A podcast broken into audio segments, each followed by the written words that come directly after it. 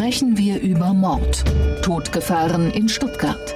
Der SWR2 True Crime Podcast. Mit Viktoria Merkulova, Holger Schmidt und dem früheren Bundesrichter Thomas Fischer.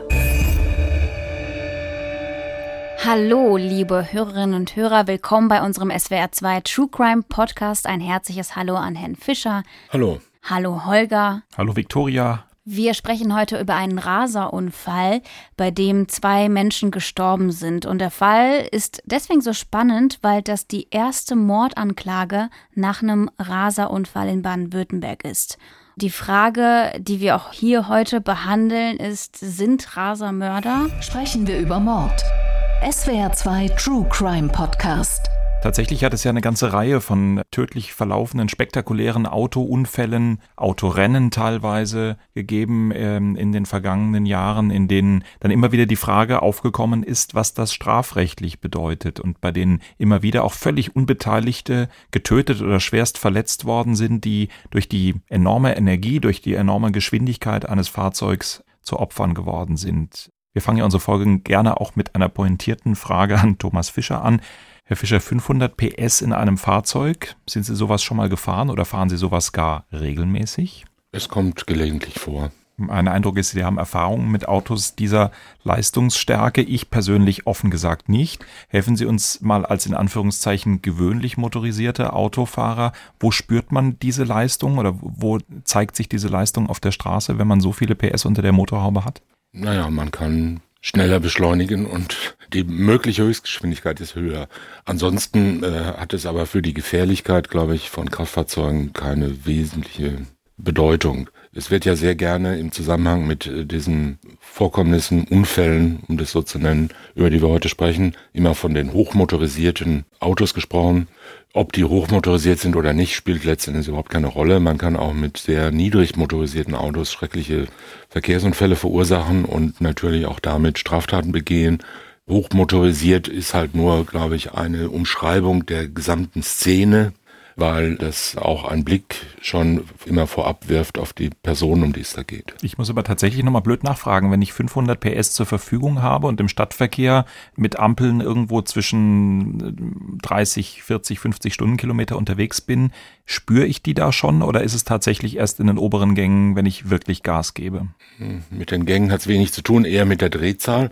Man kann, man kann in der Stadt wir bewegen uns ja heute allgemein auf einem technischen Niveau, in dem praktisch alle Fahrzeuge, die unterwegs sind in Städten, locker dazu in der Lage sind, die zulässige Höchstgeschwindigkeit um mindestens das Dreifache zu überschreiten. Und das schafft man auch auf kurzen Ampelsprints. Das schafft man auch mit 80 PS und unter 80 PS gilt ja schon als nicht mehr menschenwürdig. Ja, als Kinderfahrzeug wahrscheinlich. Und Hallo? Äh, kann man nicht mehr kaufen. Entschuldigung, ich glaube, ich habe so ein Auto. ich will das nicht näher kommentieren. Okay. Nichts gegen meinen. Nein, ich will damit nur sagen, wenn man es drauf anlegt, ist man natürlich mit einem leistungsstarken Fahrzeug schneller schnell als mit einem leistungsschwachen Fahrzeug. Mhm. Aber wie soll ich sagen, der Geist wohnt in diesem Fall im rechten Fuß und kann das möglicherweise auch steuern. Und zwar unabhängig davon, wie viel Kilowatt der jetzt entfaltet. Und wenn Sie sich zu einem Fahrzeug entschlossen haben, das 500 PS hat, äh, was ist da die, die Motivation, so viele PS haben zu wollen oder sich auszusuchen? Frage ich als jemand, dessen Fahrzeug gerade 108 PS, glaube ich, hat. Es sind, glaube ich, nicht die PS. Manche Dinge sind ja. äh, zwangsläufig miteinander verbunden. Zum Beispiel schöne Sportwagen haben den in der krieg, Regel mehr als 100 kleiner, PS. Ja. ja, die kann man anders nicht kriegen. Und ob man damit schnell oder langsam fährt, ist nicht das Problem. Warum man überhaupt solche Autos fährt, das mag das Problem sein, aber das ist die übliche Motivation, Wichtigtuerei, Technik, die begeistert, kleine Jungen Spaß und was der Dinge alle mehr sind. Aber das kennen wir ja von vielerlei Konsumgütern in unserer Umgebung, ja. die uns äh, Bedeutung und Ansehen verschaffen sollen. Ja, die Tücken dieser Technik beschäftigen uns heute in unserem Fall. Hier an dieser Unfallstelle fühle ich mich meiner Tochter am nächsten. Das ist, als ob sie hinter mir steht. Der weiße Kleinwagen wurde frontal erwischt, ist dadurch durch die Wucht des Aufpralls an einen nebenstehenden Baum geschleudert worden. Wir sind der Überzeugung, dass hier eine Verurteilung wegen fahrlässiger Tötung und wegen Straßenverkehrsgefährdung zu fällen ist, nicht wegen Mordes. Der Jaguar war ja in der Rosensteinstraße unterwegs mit 168 Stundenkilometern und durchgedrücktem Gaspedal.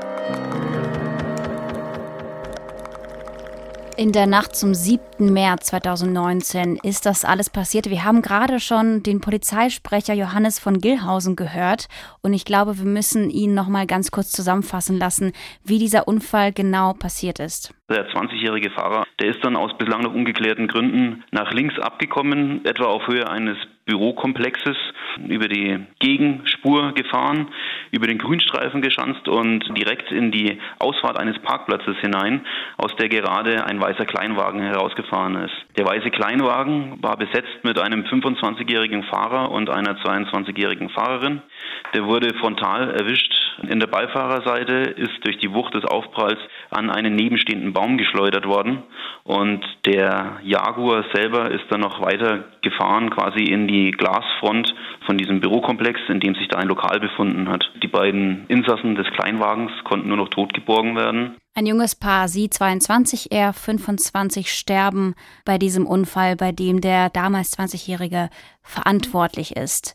Ja, dieser junge Mann ist dafür verantwortlich, dass zwei junge Menschen sterben. Die Frage hier ist, ist dieser Raser automatisch ein Mörder oder ist es einfach nur eine moralische Frage, die jeder für sich selbst beantworten muss. Ich glaube, eine strafrechtliche Frage ist es auf jeden Fall. Darüber sollten wir heute sprechen. Und wir sollten vielleicht aber eins auch nochmal ganz klar sagen, dass es ja in den vergangenen Monaten und Jahren mehrere solcher Unfälle gegeben hat, dass es auch einen Immer anderen wieder liest man das in den Zeitungen in Berlin gegeben hat, Mhm. der sogenannte äh, Kudamm-Raser-Fall, der auch für viele, viele Schlagzeilen gesorgt hat, dass es rechtlich möglicherweise immer wieder um die gleichen Probleme, eben gerade eben auch um die Frage, sprechen wir über Mord geht, aber dass das, dieser Fall, den wir heute besprechen, eben der Stuttgarter Fall ist, der hier bei uns im Südwesten passiert ist und der vielleicht ein Tick anders gelagert ist auch als der Berliner Fall. Aber die rechtlichen Fragen, Thomas Fischer, über die wir sprechen, die bleiben ja im Grunde die gleichen. Wo sind die Grenzen zwischen einem Verkehrsunfall, bei dem vielleicht eine fahrlässige Tötung im Raum steht und dann diese Fälle, in denen es tatsächlich darum geht, dass verschiedene Gerichte schon gesagt haben und auch der Bundesgerichtshof sich damit ja intensiv beschäftigt hat, dass das aber eben durchaus auch Mord sein kann. Die Abgrenzungen und die Grenzen liegen im subjektiven Bereich dieser Tatbestände, das heißt äh, im Bereich des Vorsatzes oder der Fahrlässigkeit. Die äußeren Umstände sind ja in der Regel ähnlich, wobei es auf die Geschwindigkeit auch ankommt, aber nicht zwingend. Je nach Verkehrssituation kann mal 160 zu viel sein, mal kann 160 noch normal sein auf der Autobahn, mal kann in, innerorts würde ich es Innerorts immer ist es zu in der. Regel zu, etwas zu viel, ja. Und es kann aber auch 80 schon wesentlich zu viel sein. Ne? Wenn Sie mit 80 durch eine 30er-Zone mit engen Parkanordnungen fahren oder mit sehr engen Kurven, ist auch das schon weit über dem, was noch vernünftig und vertretbar ist. Und auch da kann sowas passieren.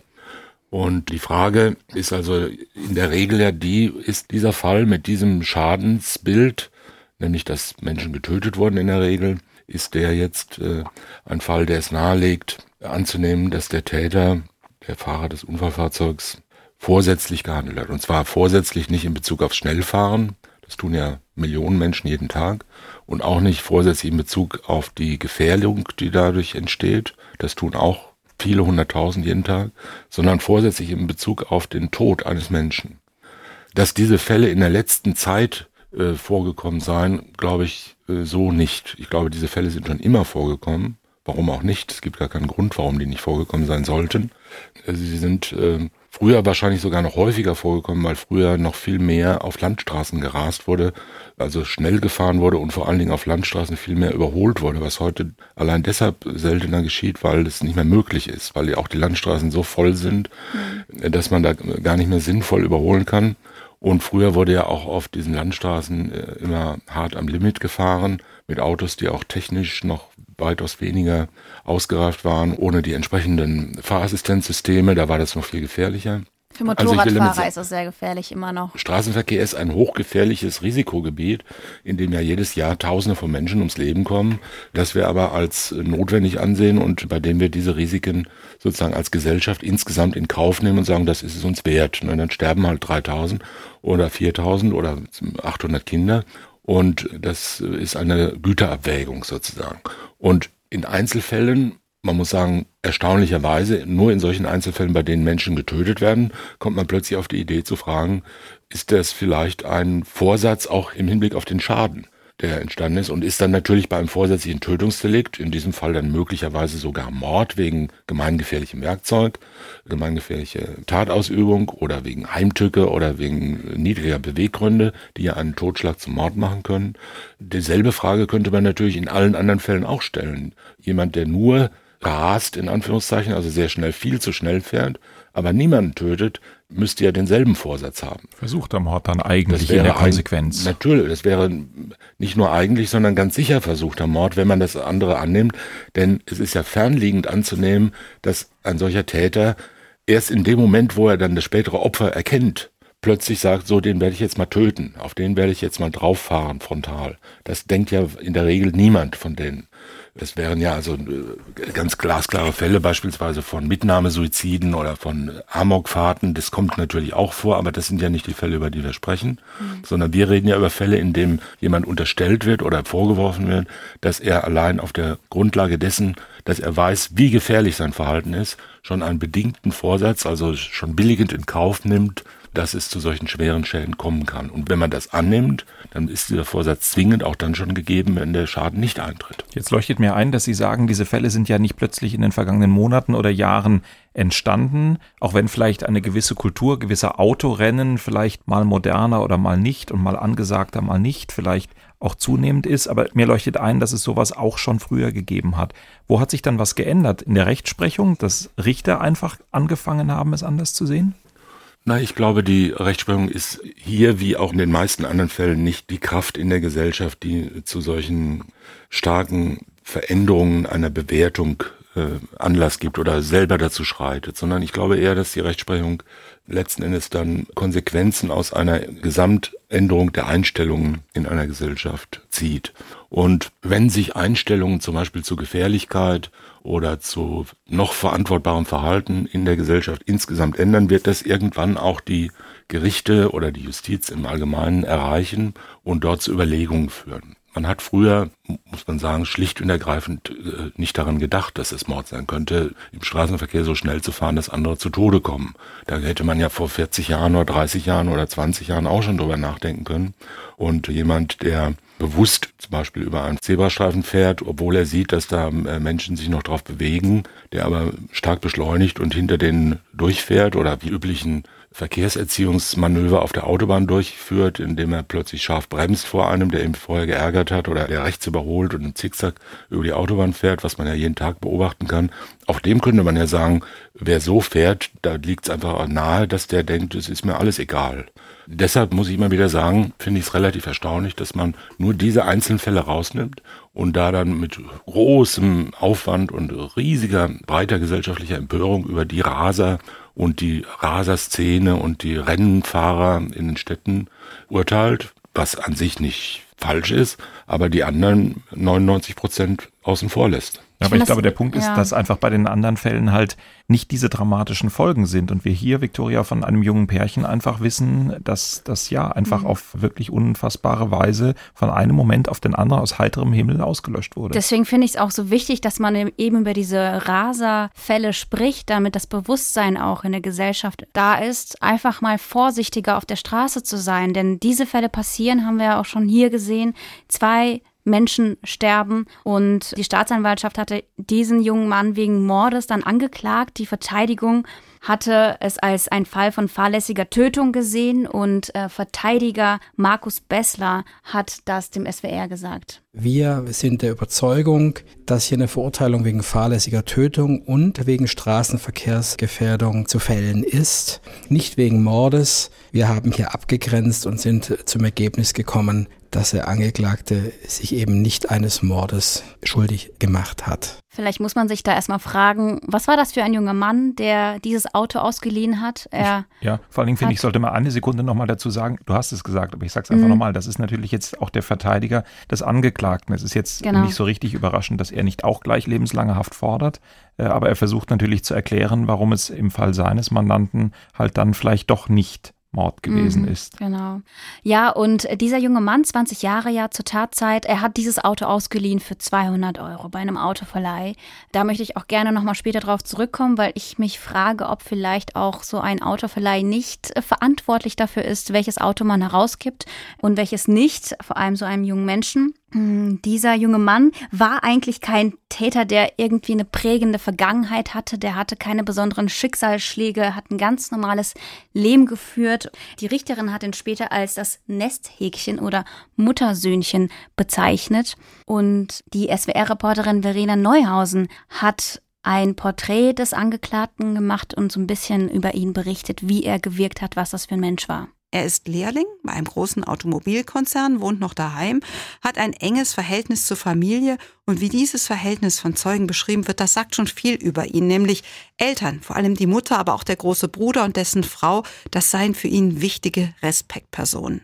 Am Unfalltag selber war er wohl auch noch bei der Mutter und hat ihr wie oft schon bei ihrem Putzjob geholfen. Also er scheint nicht der junge Mann zu sein, der gegen die Familie und gegen Autoritäten rebelliert. Unter seinen Freunden war er eher im Hintergrund, wenn auch kein totaler Außenseiter. Das heißt, er sei anständig gewesen, sagen Freunde und Bekannte, aber auch jetzt nicht der, der mit markigen Sprüchen oder Macho-Gehabe aufgefallen werde.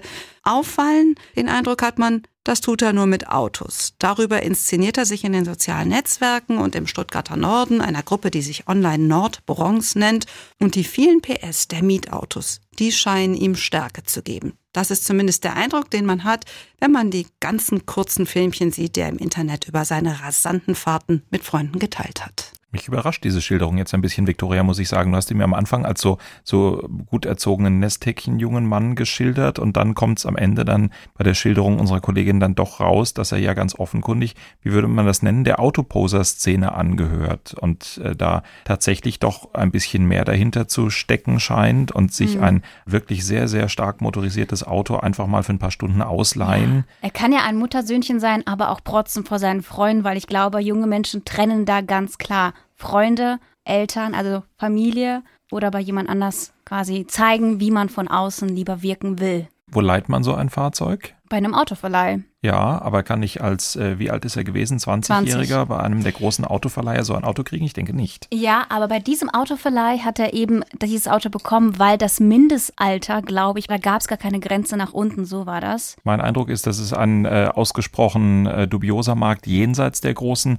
Autovermieter und auch damit haben wir uns beim SWR im Rahmen äh, des Prozesses damals gegen den jungen Mann beschäftigt. Bei den großen Autovermietern haben 18- oder 20-Jährige keine Chance an einen Wagen Wagen zum Posen oder Rasen zu kommen, die haben sich freiwillig zu einem Mindestalter von 25 Jahren verpflichtet. Genau hier wittern andere Verleiher offenbar das schnelle Geld. Sie vermieten PS-starke Autos zum Teil schon ab 18. Dieter Schäfer, Leiter der Verkehrspolizei Mannheim, schaut sich solche Angebote schon länger ganz genau an. Erlebe das perfekte Fahrgefühl mit dem Mercedes AMG GTS, sei der Blickfang auf der Straße, Gas geben mit Stil, miete den Mercedes AMG. Das heißt, diese jungen Männer werden ganz gezielt gelockt und angesprochen. Schwere Autos schon an junge Fahrer zu vermieten, ist zwar gesetzlich nicht verboten, doch bei den günstigen Konditionen wird die Polizei oft misstrauisch. Der Verdacht Versicherungsbetrug. Und das funktioniert so. Die eigentliche Autovermietung wird getarnt, zum Beispiel als IT-Firma mit vielen Fahrzeugen. Weil das Risiko für die Versicherung geringer ist, gibt es einen günstigen Tarif.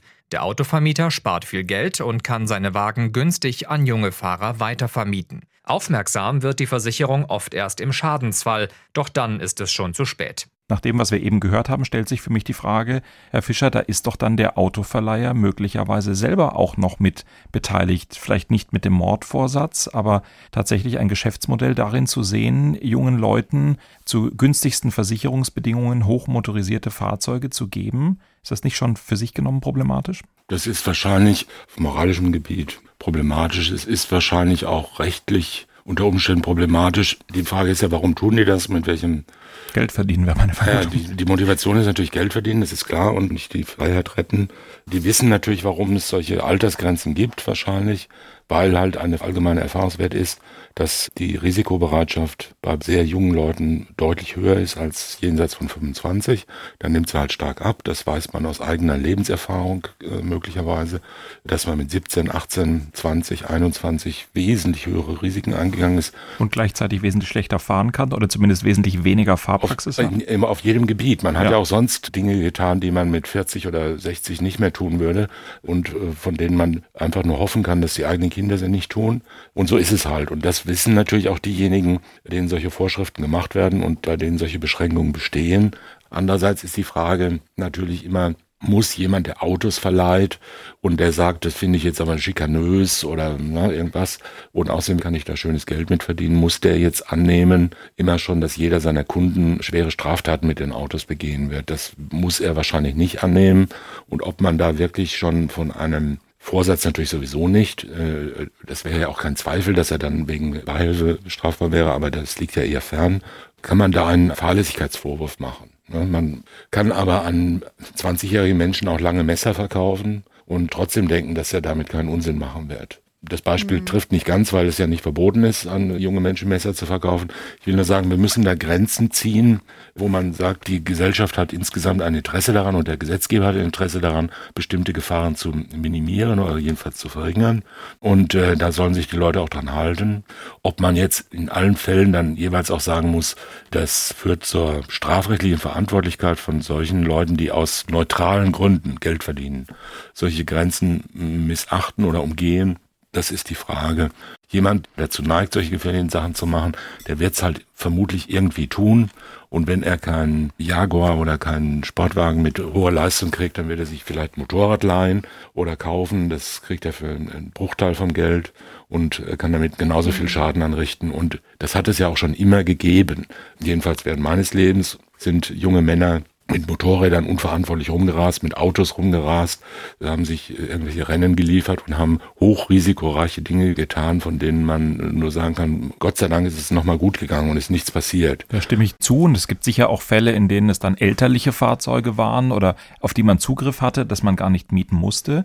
Aber wenn wir uns den Mietmarkt nochmal angucken, dann ist es doch so, dass die großen Autoversicherer diese Altersgrenze einführen und ihre Preismodelle einführen, weil wenn sie es nicht täten, verboten ist es ja nicht, aber wenn sie es nicht täten, dann wäre das von Seiten der Versicherungspolicen so ungeheuer teuer, es wäre nicht lukrativ. Also man versucht da nach meinem Verständnis eine gewisse Regelung, die dem pragmatischen Gedanken, welchen Preis müsste ich dafür nehmen, was würde meine Versicherung verlangen, folgt und wie würde ich mir mit solchen Risikomodellen insgesamt äh, mein Angebot unattraktiv für die Kunden machen. Und wenn ich jetzt aber Vermieter habe, die das mit Tricks ganz gezielt umgehen, die ganz gezielt versuchen, günstig sein zu können, eben damit sie diese vielleicht auch gar nicht so zahlungskräftige Kundschaft erreichen können, unter ganz bewusster Ausschaltung all dieser Mechanismen, die etablierte Autovermieter haben, dann würde ich den Gedanken, dass es hier zumindest eine fahrlässige Mitverantwortung gibt, für gar nicht mehr so abwegig halten, oder? Abwegig ist es ganz sicher nicht. Aber es ist natürlich in erster Linie mal so eine sagen wir, gewerberechtliche Problematik. Ob man die im Einzelfall dann auch strafrechtlich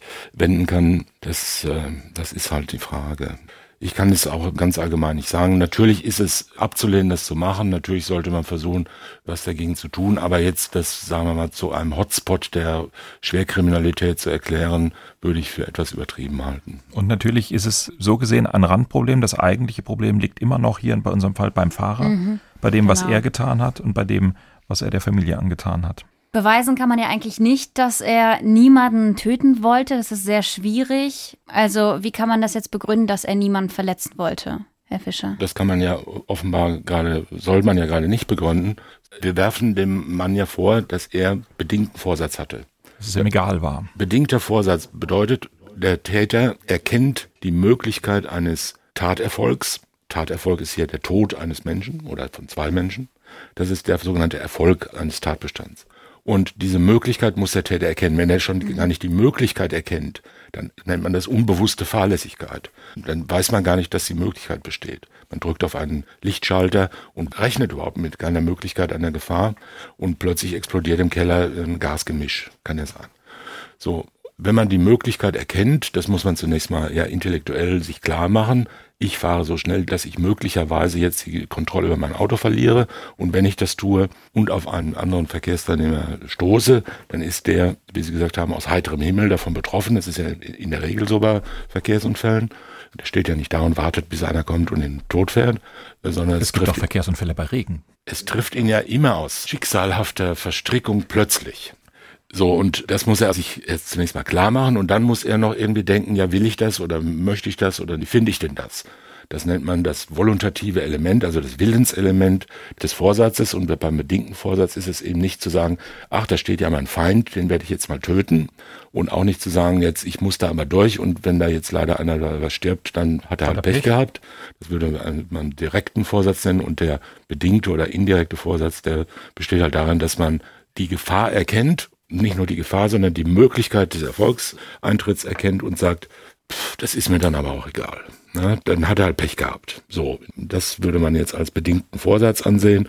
Und das muss man einem Täter, den man wegen vorsätzlicher Tötung bestrafen will, natürlich nachweisen. Der Grundsatz ist halt, dass er diesen Vorsatz nicht hat. Und die Staatsanwaltschaft bzw. die Justiz muss ja dem Täter nachweisen, dass er so einen Vorsatz hatte. Jetzt wird äh, selten jemand hergehen und sagen, genau so war es, diesen Vorsatz hatte ich, das mache ich immer so. Sondern er wird natürlich sagen, ich wollte das nicht, das wird er für wahrscheinlich auch glauben. Und ich finde das natürlich ganz furchtbar und ich wollte selbstverständlich keine zwei jungen Menschen töten, denn ich wollte einfach nur schnell fahren und gut ankommen und Eindruck machen. Und der Rest war einfach Schicksal. Ich bin ich halt über eine Bordsteinkante gefahren oder der Reifen ist mir geplatzt oder irgendwas ist passiert. Und dann kam es dazu und es tut mir schrecklich leid und es, ich will es nie mehr wieder tun. dann muss das Gericht entscheiden, reicht das aus, um jetzt zu sagen, ja gut, das glauben wir dem und das war wahrscheinlich so, er hat nicht dran gedacht. Es ist ihm aber passiert und er konnte dran denken und wenn er dran gedacht hätte, dann wäre er natürlich nicht so unverantwortlich schnell gefahren oder so risikoreich gefahren und deshalb nennen wir Fahrlässigkeit. Das bedeutet, er wäre dann wegen fahrlässiger Tötung zu bestrafen. Wenn das Gericht aber meint, die Umstände sind insgesamt so, dass wir davon ausgehen, dass wir es als sicher ansehen, das muss ja gesichert sein. Das Gericht muss davon überzeugt sein, dass der Täter inhaltlich wirklich sich damit beschäftigt hat und sich gedacht hat, wenn sowas passiert, wenn ein anderer Mensch getötet wird, dann ist es mir egal. Um meines Motivs willen, um meines Ziels willen, schnell zu fahren und so weiter, ist es mir egal das ist im Straßenverkehr schon eine sehr hohe Hürde. Denn man muss ja immer dazu sagen, es ist nicht nur eine allgemeine Hemmschwelle, sowas zu denken, die bei den meisten ja auch gut funktioniert. Und die Furcht vor Strafe, man möchte ja ungern jetzt mit 20 Jahren dann lebenslang ins Gefängnis wegen Mordes sondern es ist natürlich auch eine unmittelbare Gefahr für einen selbst. Jeder, der mit dem Auto äh, meint, es ist mir egal, ob ich einen schweren, tödlichen Verkehrsunfall jetzt baue, der muss ja zwingend, wenn er nicht völlig irrational denkt und in einer Fantasiewelt lebt, muss er zwingend denken, dass er selber schwer verunglückt und das für ihn natürlich auch massivste Gefahr von schweren Verletzungen oder gar dem Toten mit sich bringt. Und wer dann immer noch denkt, all das ist mir egal, Hauptsache ich fahre einmal 170 in Stuttgart, mhm ja, dem kann man dann auch nicht mehr helfen. Der hat dann halt Vorsatz. Und was man ganz klar bei ihm gesehen hat, er war schon so ein bisschen nach Instagram süchtig. Er hat alle seine Fahrten gefilmt, in der Insta-Story gepostet und geprotzt. Er hat ähm, die Tachonadel gepostet. Und man muss vielleicht einfach mal drüber nachdenken, was da gerade eigentlich geschieht bei den jungen Leuten, dass Instagram das die Realität ist und ein wichtiger Teil von jungen Leuten. Man fängt an zu vergleichen, neidisch zu werden, sehe ich ja auch ständig bei Instagram bei jungen Leuten, dass man immer zeigen muss, was man hat. Und das Dokumentieren dieser Fahrten, genau. Ich ja. äh, sehe das hier in Baden-Baden äh, auf der B500, der Schwarzwald-Hochstraße, eigentlich regelmäßig, dass Motorradfahrer Helmkameras haben, wo man auch denkt, mhm. Klar, das mag eindrucksvoll sein, aber hier geht es eben halt tatsächlich auch darum, die entsprechenden Geschwindigkeiten auszukosten. Auch das äh, sieht man hier an jedem Wochenende mit schönem Wetter, dass ja wirklich dann mhm. regelmäßig auch die, die schweren und tödlichen Verkehrsunfälle passieren. Ja, man ja. muss einfach mit jungen Leuten reden, dass das, was da in den sozialen Netzwerken passiert, nicht real ist und man einfach darauf aufpassen sollte, ja. genau, was man postet und wie man das postet. Und vor allem ja, Handy am Steuer ist ja sowieso schon verboten. Ja, man muss aber schon auch dazu sagen, dass das ja keine Spezialität jetzt nur von den sogenannten sozialen Netzwerken und nur von ganz jungen Menschen ist, sondern dass diese Menschen ja in einer Gesellschaft leben, aufwachsen und sich orientieren müssen, in denen äh, diese Sensationalitäten und das Austesten aller Grenzen und das möglichst spektakuläre zum allgemeinen Ziel erhoben ist. Nicht? Also wir schauen ja will jetzt keine einzelnen ARD-Sender nennen, aber äh, allgemein, äh, auch im öffentlich-rechtlichen Fernsehen, sind wir konfrontiert mit einer unglaublichen Vielzahl von Beiträgen, die sich immer nur mit dem Spektakulären und nur mit dem Herausragenden beschäftigen. Wir, stellen, wir stellen uns der Kritik, aber ich würde es sagen, gilt, dass das jenseits das, der ARD noch viel mehr passiert. Ich meine das gar nicht als Kritik, sondern ich meine, das, das ist einfach eine Tatsache. Auch Sportarten werden heutzutage so betrieben. Helmkameras gibt es nicht nur bei unverantwortlich rumrasenden Motorradfahrern, die sich die Beine abfahren im Schwarzwald, sondern die gibt es auch bei Skifahrern, bei äh, ja. Skateboardfahrern, bei Surfern und so weiter, bei Drachenfliegern oder vom Felsenspringern und ähnlichen spektakulären Sportarten. All das gilt als unglaublich spaßorientiert, freizeitorientiert und die ganze Gesellschaft hat sich ja dahin, wie soll ich sagen, auch weiterentwickelt, äh, dass Dinge, die man früher als, sagen wir, pubertäre Regellosigkeiten angesehen hat, heutzutage als durchaus akzeptabler Freizeitbeschäftigung von sehr seriösen Menschen gelten. Man muss irgendwas Spektakuläres tun, um aufzufallen, um sich selbst lebendig zu fühlen, um sich äh, abenteuerlich zu fühlen und das färbt natürlich ab und die jungen Menschen, die halt so sind, wie sie sind, und junge Männer sind halt besonders äh, risikogeneigt, die werden dann halt solche Nischen suchen, die anderen dann besonders verrückt vorkommen. Das ist der Sinn der Sache. Man will halt, wenn man 19 ist, was besonders Verrücktes mhm. machen, weil das die Chance ist, man kann ja da noch nicht protzen mit den zwei Promotionen, die man hat oder mit der Million Euro, die man im Jahr auf dem Immobilienmarkt verdienen, sondern man protzt halt damit, dass man besonders muskulös ist, besonders mutig, irgendein albernes Kunststück besonders gut vorführen kann. Aber in diesem ja. Fall ist es halt ein Kunststück, das in der Gesellschaft mit höchsten Werten äh, belegt ist, nämlich das Autofahren und das Fahren von starken, schönen, schnellen Autos, die einen durch die Welt rasen und fliegen lassen und alle Misshelligkeiten des Lebens hinter sich lassen und zwar klassenlos. Ne? Hauptsache, wenn man in einem Porsche sitzt oder in einem Ferrari sitzt oder einem Lamborghini, dann ist man der Größte auf der Welt und es spielt mhm. überhaupt keine Rolle, ob man arbeitslos ist oder ob man blöd ist oder ob man eine schlechte Familie hat. Hauptsache, man hat jetzt 20 äh, Liter Sprit im Tank und äh, kann sich fünf Minuten lang verwirklichen. Mehr steckt ja nicht dahinter. Das mag auch der Grund sein, warum ja der Gesetzgeber genau in diesem Themenkreis einen neuen Straftatbestand eingeführt hat, verbotene Kraftfahrzeugrennen. Der ist auch hier angewendet worden in diesem Fall. Übrigens das Urteil, über das wir sprechen, das nach Jugendstrafrecht gefallen ist, auf der Basis verbotene Kraftfahrzeugrennen, ist noch nicht rechtskräftig. Was steckt hinter diesem neuen Straftatbestand verbotene Kraftfahrzeugrennen, Herr Fischer? Warum war er wichtig oder war er ein politisches Signal? War ein politisches Signal. Man, also das, was da tatsächlich passiert, konnte man natürlich auch vorher schon bestrafen, in der Regel.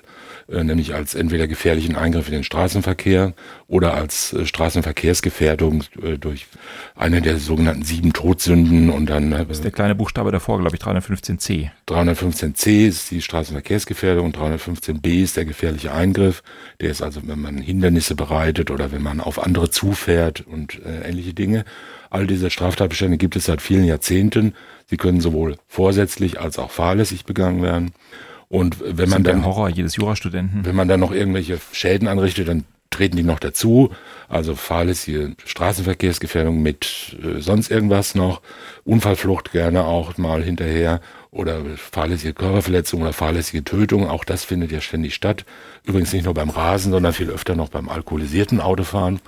Und äh, man kam aber in den 90er und 2000er Jahren zu dem Eindruck, dass diese sogenannten Rennen, diese illegalen Rennen in manchen Gegenden Deutschlands, muss man sagen, ich will jetzt die einzelnen nicht nennen, Doch, aber bitte. in manchen Gegenden Deutschlands, zum Beispiel im Nordosten Deutschlands, äh, gehäuft vorkämen und dort als sagen wir aus Gründen, die man sich auch irgendwie denken kann und die jedenfalls nicht ganz fern liegen, als bevorzugte Feierabend- oder Wochenendbeschäftigung galten, weil halt sonst nichts los ist da. Ich möchte Ranald Grebe zitieren, in Brandenburg, in Brandenburg ist wieder jemand gegen den Baum gegurkt. Ja, also wenn halt sonst nicht viel los ist, dann müssen sich die Dorfjugendlichen halt irgendwas einfallen lassen. Ich ne? zitiere weiter, was soll man schon machen mit 17, 18 in Brandenburg?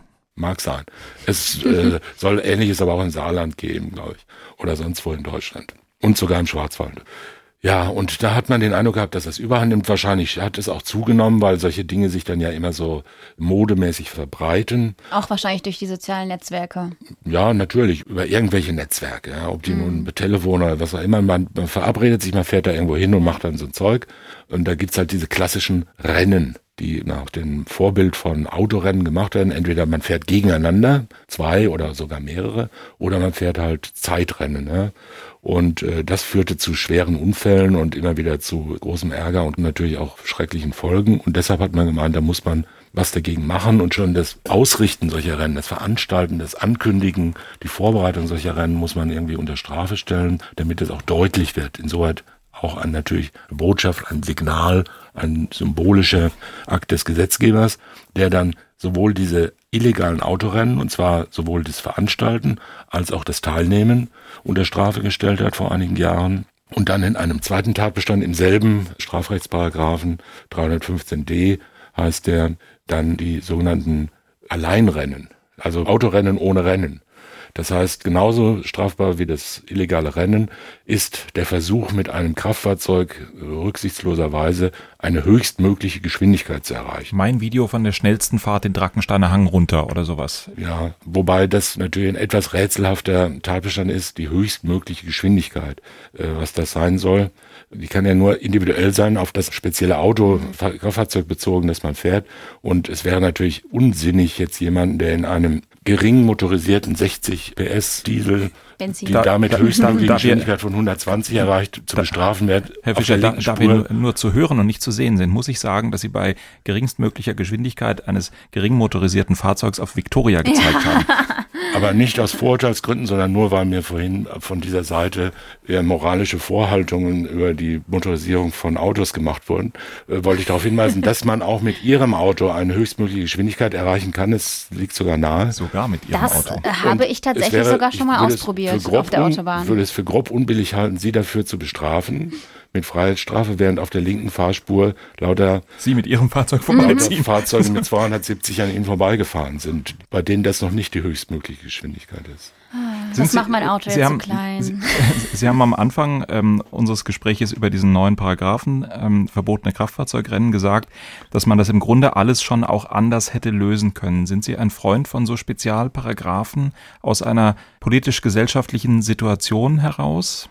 Im Grunde genommen nicht. Man kann natürlich in, jedem Einzelfall kann man sagen, warum nicht? Ja, also wenn es denn einen Effekt hat, dann ist es ja gut. Wenn dadurch Schäden verhindert werden können, dann soll es äh, mehr Recht sein. Ob man jetzt wirklich diese Vorschrift so häufig anwendet, ob sie wirklich dazu führt, dass jetzt junge Menschen, die das machen, in Brandenburg oder sonst wo, äh, sagen, oh, jetzt könnte ich ja 30 Tagessätze Geldstrafe kriegen, da werde ich natürlich an keinem illegalen Autorennen mehr teilnehmen.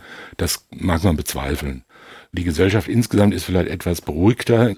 Es bricht ja immer so schwallartig über die Gesellschaft her, dann steht plötzlich in der Boulevardpresse drei Wochen lang jeden Tag irgendwie schon wieder ein illegales Autorennen, schon wieder eine Oma getötet, schon wieder ein kleines Kind zu Tode gekommen. Wie soll es noch weitergehen in dieser Welt? Und dann macht der Gesetzgeber irgendwas und dann liest man nichts mehr. Dann ist plötzlich alles tot. Alles ruhig, Entschuldigung.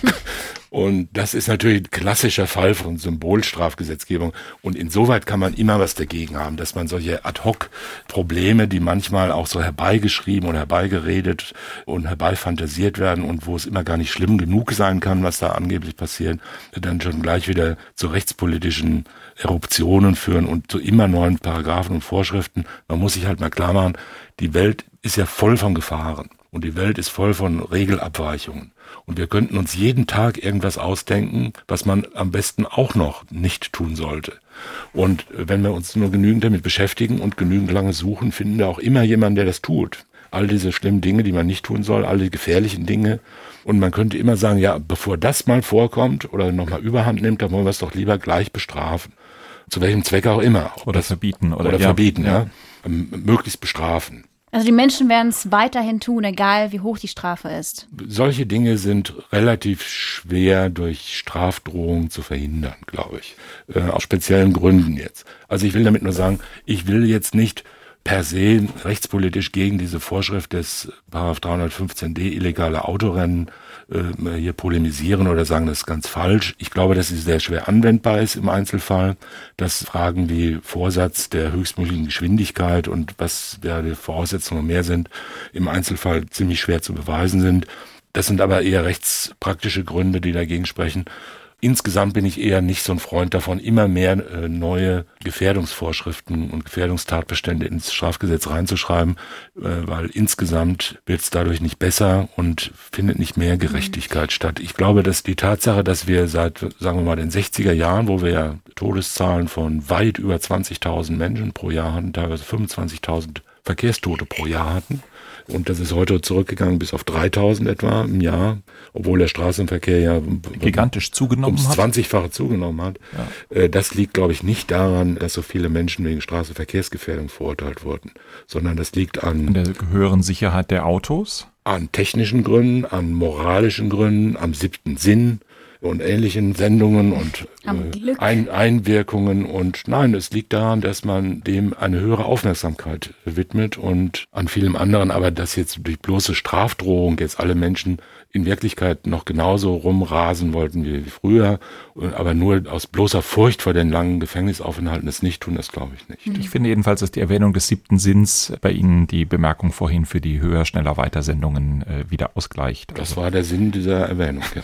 Du hast ja schon vorhin kurz erwähnt, dass dieser junge Mann nicht äh, im Erwachsenenstrafrecht, also die Strafe für ihn nicht im Erwachsenenstrafrecht ausgefallen ist, sondern Jugendstrafrecht, weil er ja so jung war, so wie ich es verstehe weil er so jung war und weil das Gericht zum Ergebnis gekommen ist, Thomas Fischer, dass Jugendstrafrecht anwendbar ist. Er ist ja in dem Altersbereich, in dem das eben ja die zentrale Frage ist, Jugendstrafrecht oder bis Erwachsenenstrafrecht. Spricht ja viel dafür. Bis zum vollendeten 20., also bis zum vollendeten 21. Lebensjahr. Okay, er war 20. Also zwischen 18 und 20 Ende ist man sogenannter Heranwachsender. Vorher ist man Jugendlicher, ab 14 und davor ist man Kind und ab 18 ist man Heranwachsender und während auf Jugendliche, also bis zum 18. Lebensjahr immer Jugendstrafrecht anzuwenden ist, ist es bei Heranwachsenden eine Frage des Einzelfalls. Da muss halt geschaut werden, ob äh, hier noch die Voraussetzungen vorliegen, die den Gesetzgeber dazu veranlasst haben, Jugendstrafrecht in einer besonderen Weise auszugestalten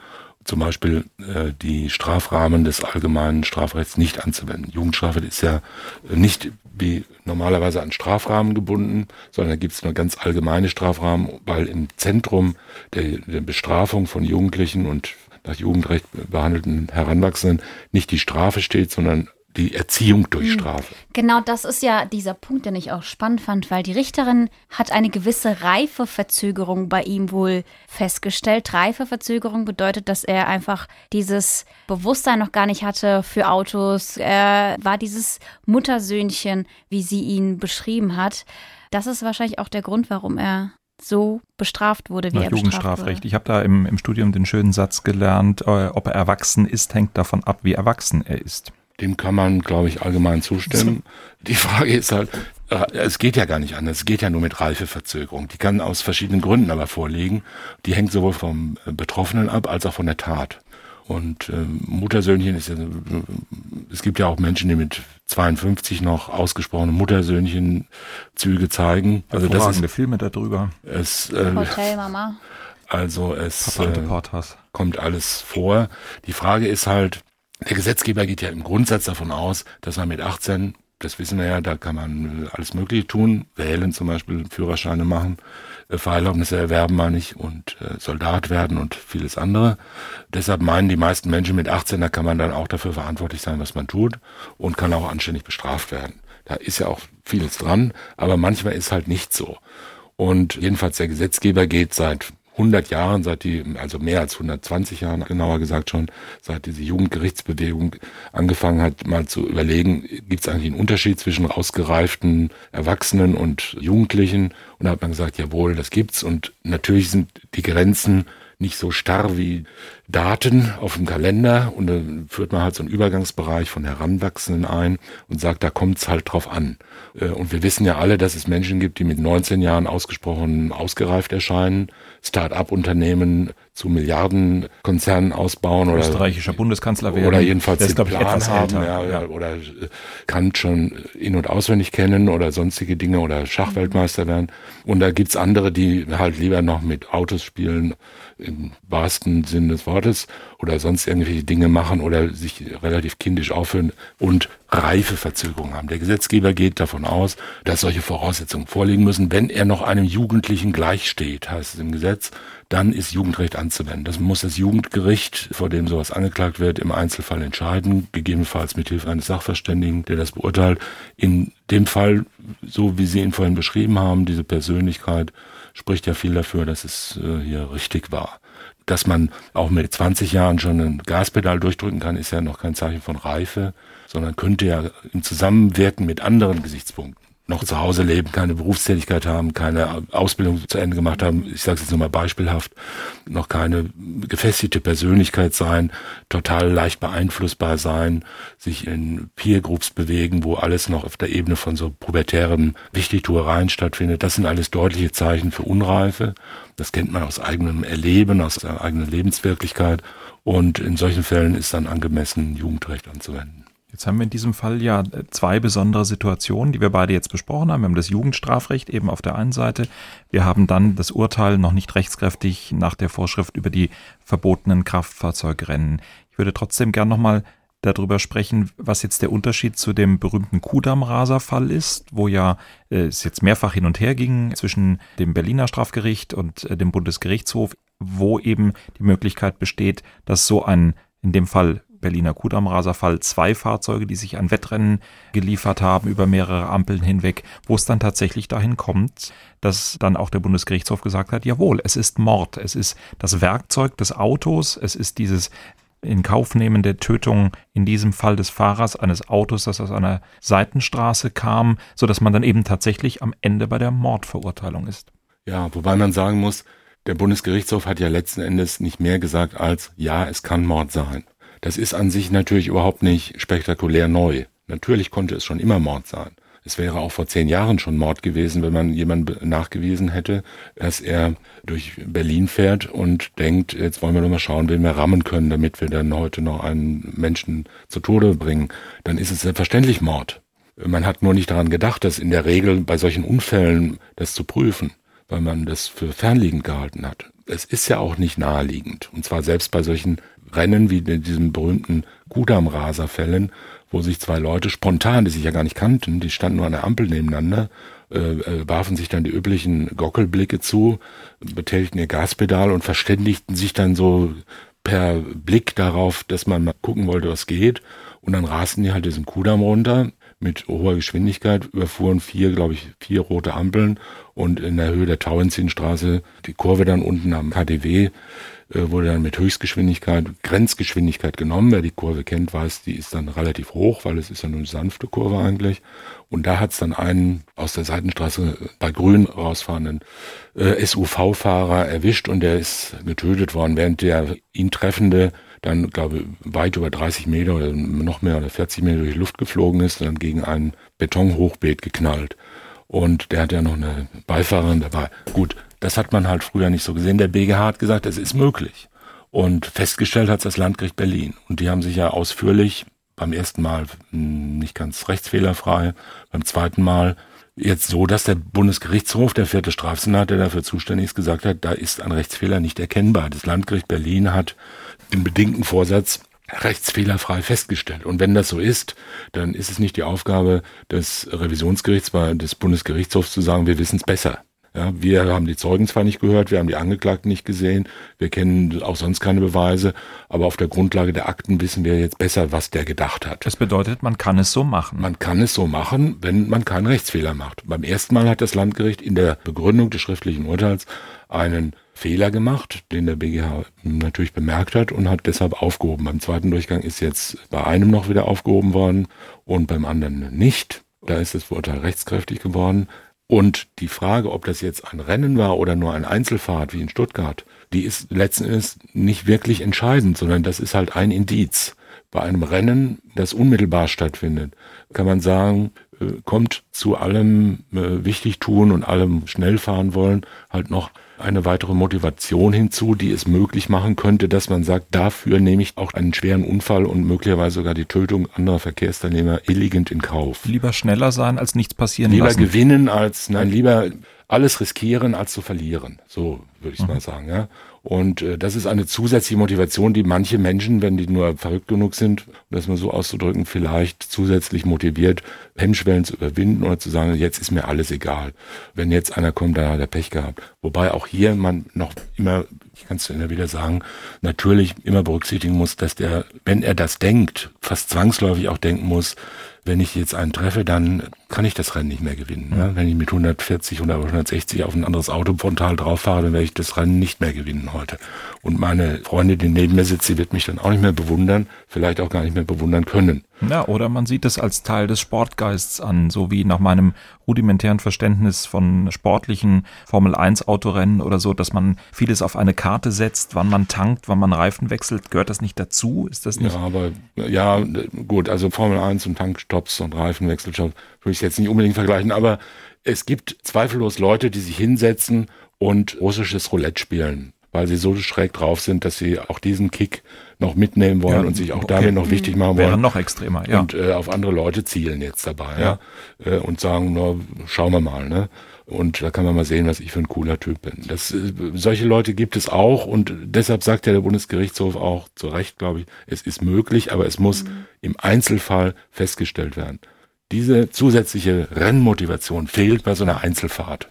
Und äh, insoweit kann man sagen, liegt es nicht ganz so nahe, dass jemand jetzt einfach beim Schnellfahren denkt, es ist mir jetzt egal, ob jemand zu Tode kommt oder nicht.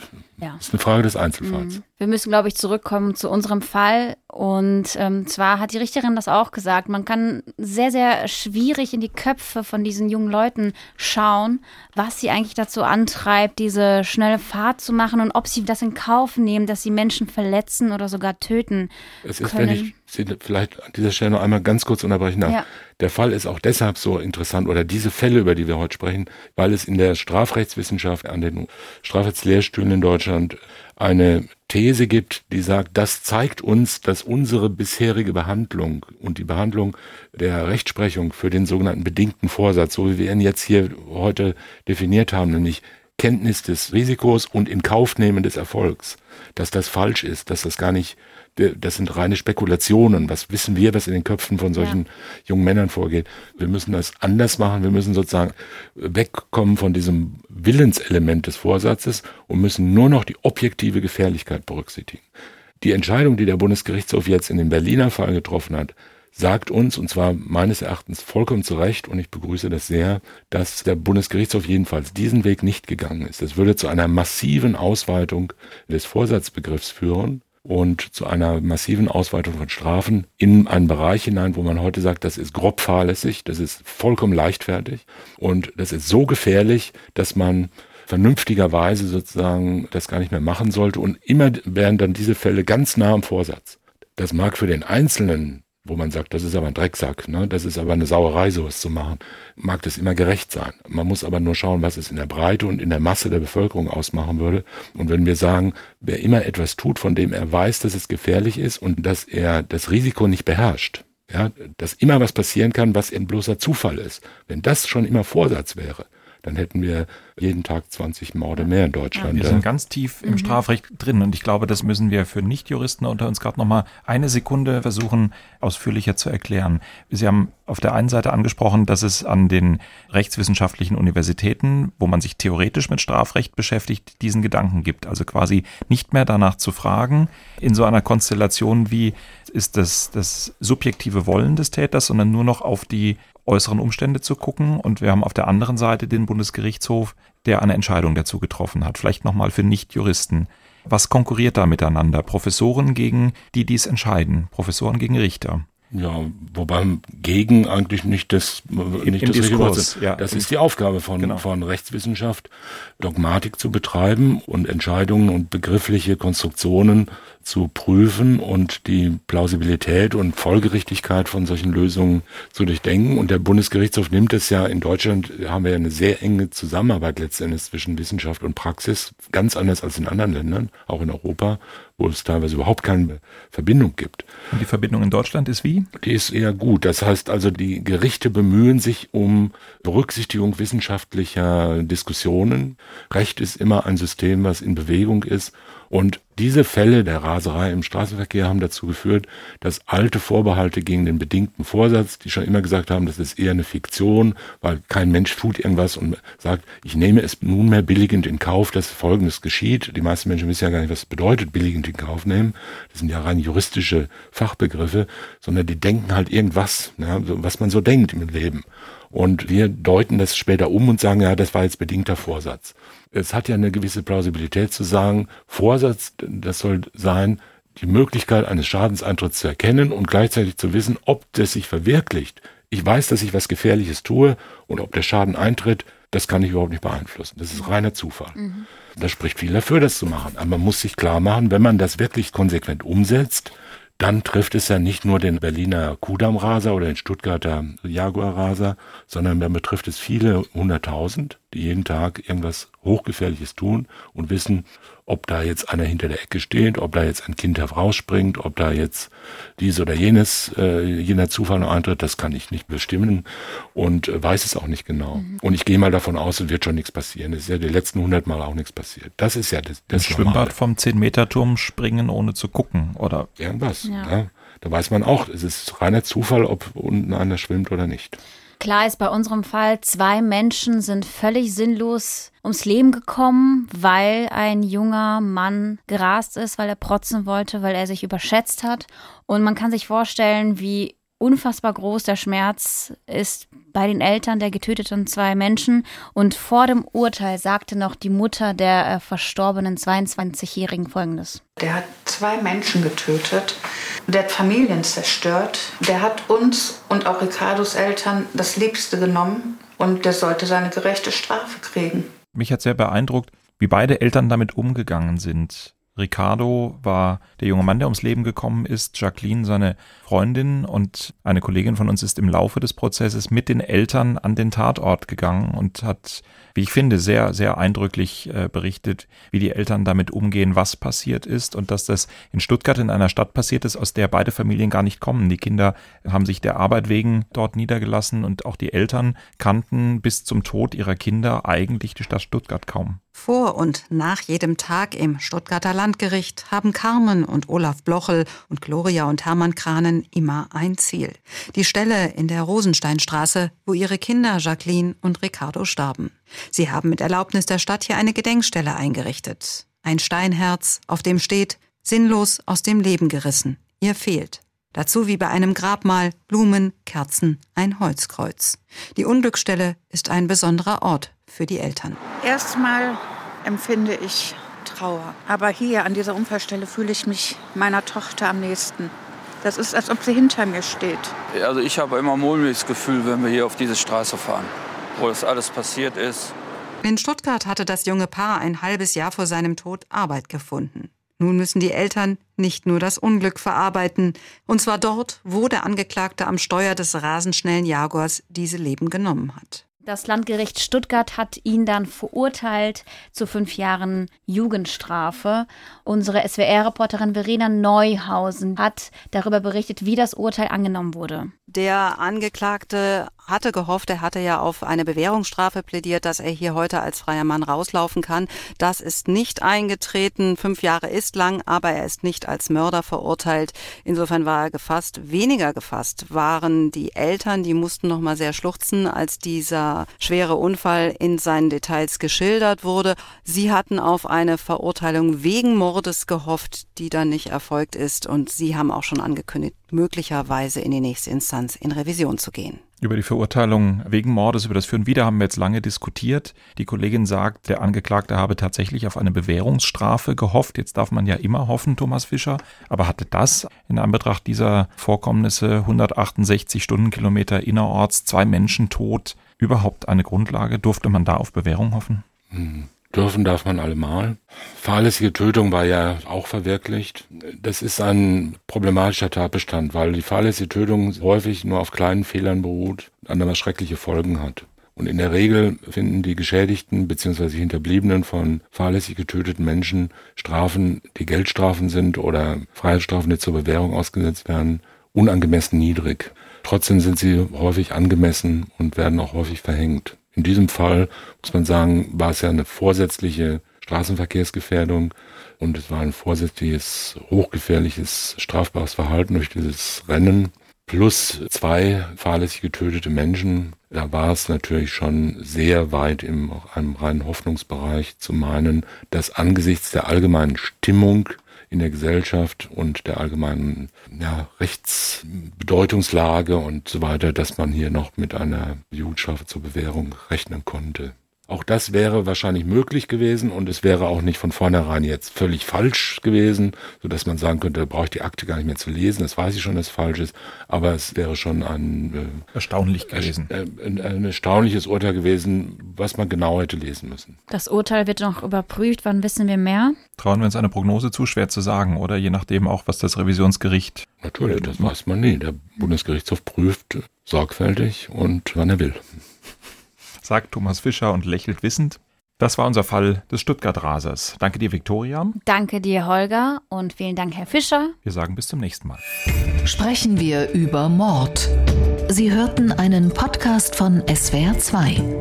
Das komplette Podcast-Angebot auf swr2.de. SWR2 Kultur neu entdecken.